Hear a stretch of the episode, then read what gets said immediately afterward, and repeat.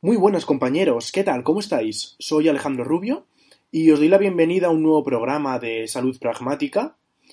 Hoy vamos a escuchar un fragmento de un directo que realicé en Instagram con Víctor Reyes. Eh, Víctor es dietista y nutricionista y además es el creador de Fitness Real. Podéis encontrarle en las redes sociales como Fitness Real Oficial. Eh, Víctor y yo tratábamos sobre diferentes aspectos del ejercicio y en algún momento de la conversación empezamos a hablar sobre los ejercicios lesivos. Y este es el tema del que vamos a hablar aquí hoy. ¿Existen realmente ejercicios lesivos o únicamente existe un problema de la carga? Entonces, eh, sin dilatarme mucho más, os dejo con el fragmento del directo. Espero que lo disfrutéis. Si queréis estar al tanto de cualquiera de la, de la información que aportamos, Podéis encontrarnos en www.fisioterapia movimiento y salud fms.com, en Instagram como fisioterapia movimiento y salud, o podéis encontrarme a mí en mi Instagram como arroba rubiorios.fisioterapia. También estaré encantado de recibir vuestro feedback sobre lo que os ha parecido el programa. Podéis dejarlo tanto en los comentarios de la plataforma iVoox como escribirme a mi perfil personal de Instagram o dejarlo en el post que he subido relacionado con este episodio.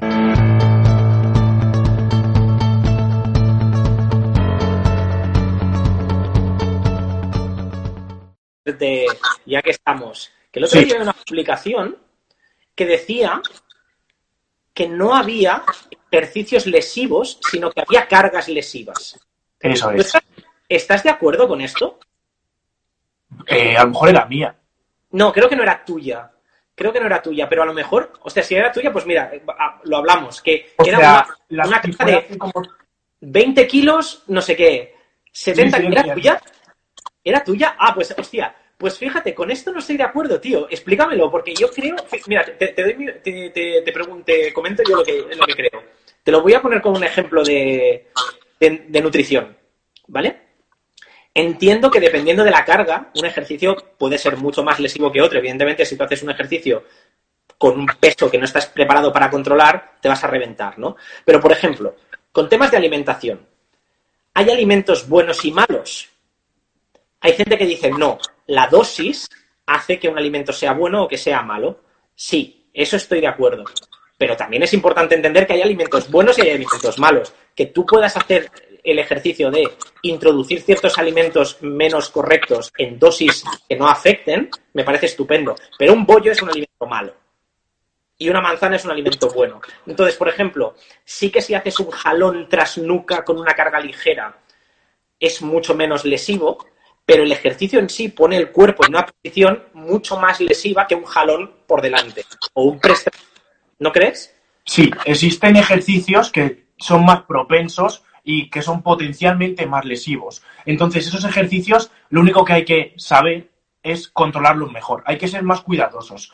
No significa que, sea un mal ejercicio. Por ejemplo, tú te metes en un, un jalón tras nuca y es un ejercicio que, comparado con un jalón al pecho, yo no meto.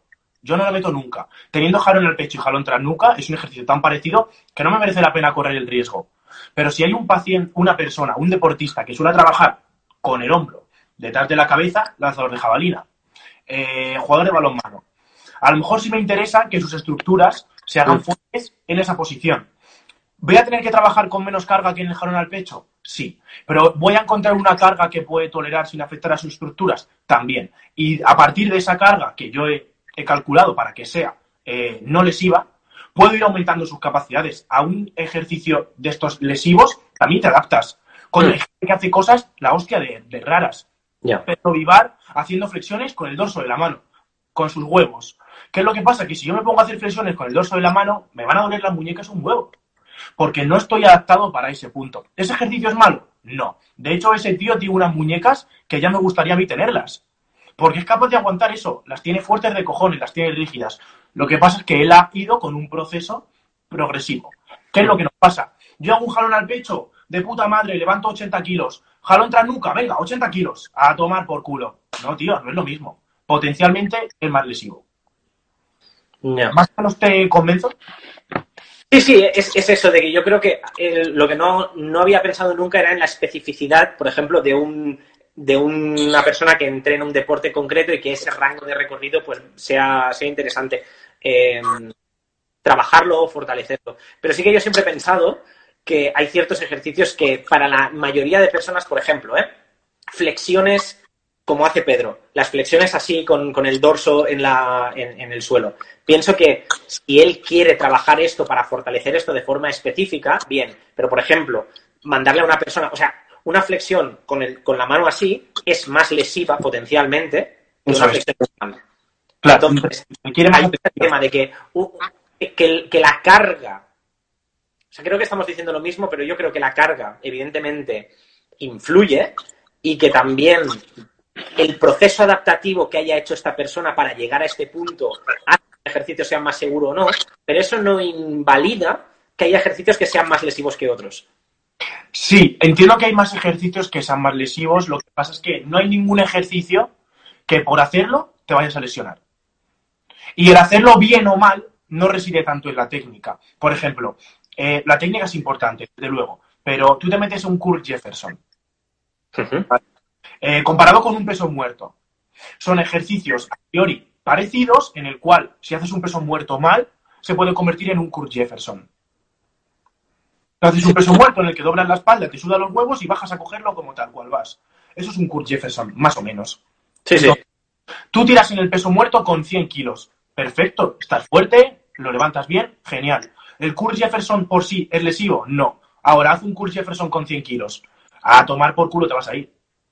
Vale, pero, pero por ejemplo, pero hay, pero hay patrones de movimiento, por ejemplo, un Kurt Jefferson, un peso muerto, por ejemplo, un peso muerto está, es, interesante sobrecargarlo porque estimula de una manera la musculatura, pero un Kurt Jefferson, tú sin peso, es un patrón de movimiento que el cuerpo está adaptado a hacer. No está adaptado, está, está eh, fisiológicamente preparado para ello, pero podemos estar desadaptados. Vale, sí, preparado, perdón, la palabra era preparado, no adaptado, preparado. El, cuerpo está preparado para hacer, está hecho para hacer esto. Pero ¿para qué lo quieres sobrecargar con, carga externa? Ah, claro, fácil. Mira, eh, volvamos al caso de mi madre. Por ejemplo, al de quien sea. Eh, muchos pacientes me vienen a mi consulta que han cogido una caja un día, o a veces es un plumero o un boli, y les ha pegado un latigazo en la zona lumbar. Coño, eh, si esa persona es capaz de hacer un Kurt Jefferson entrenado con 40 kilos el día de mañana, ya te digo yo que cuando se agacha a coger un boli o una caja de leche no se va a lesionar. Porque está haciendo un Kurt Jefferson, es decir, algo muy complicado con entrenamiento se convierte en un juego de niños. Y el dolor lumbar aparece muchas veces en gestos cotidianos con una mierda de peso, que es que la típica historia del vecino que solo se agacha, que ni llega a coger algo. no, no, me ha pasado, me ha pasado de, levantarme de la cama. Yo la peor lesión lumbar que he tenido es levantándome de la cama una mañana.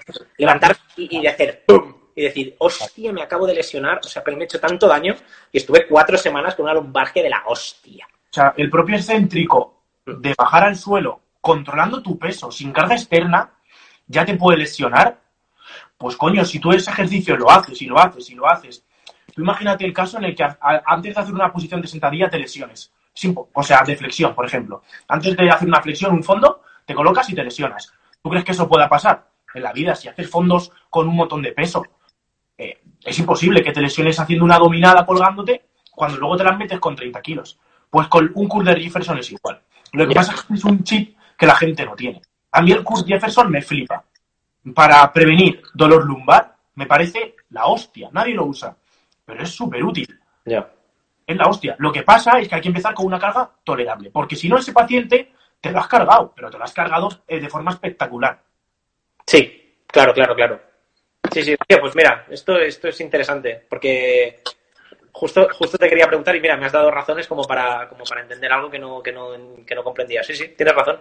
Puede ser interesante. Esto, por ejemplo, lo hablaba un colega mío que se llama Robert, que también hablaba de esto, de decir, ostras, estamos como muy limitados cuando entrenamos a un tipo de patrones como muy concretos y muy, en plan, sentado, sin movilidad de la espalda, el, el rango tiene que ser de aquí aquí, más allá es lesivo, más allá no cuantos, no puedes girar el, el, el, el hombro así o asá, y generas una, una disfunción móvil del cuerpo. El cuerpo. ¡Míralo, coño! ¡Está aquí Robert! Robert. Míralo, tío. Hostia. Pues sí, sí, sí. El tío habla mucho de eso. Mucho de, de, expandir estos patrones de movimiento a lo que comúnmente se, se siente como ejercitivo. No puedes mover la espalda de esta manera. No puedes girar la cadera de esta otra manera. No puedes bajar hasta este punto. ¿Sabes?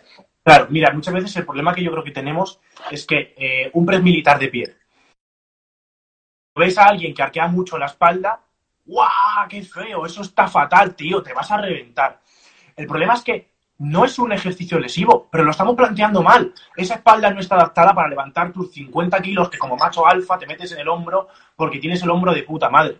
Pero tus lumbares o tu zona dorsal lumbar, esa zona que está intermedia, que es la línea del sujetador más o menos, no, no es capaz de soportar esa carga, no es capaz de tolerarla. Entonces, cuando haces ese ejercicio, tus tres series, y estás arqueando la espalda porque no puedes con ese peso con los hombros, te duele.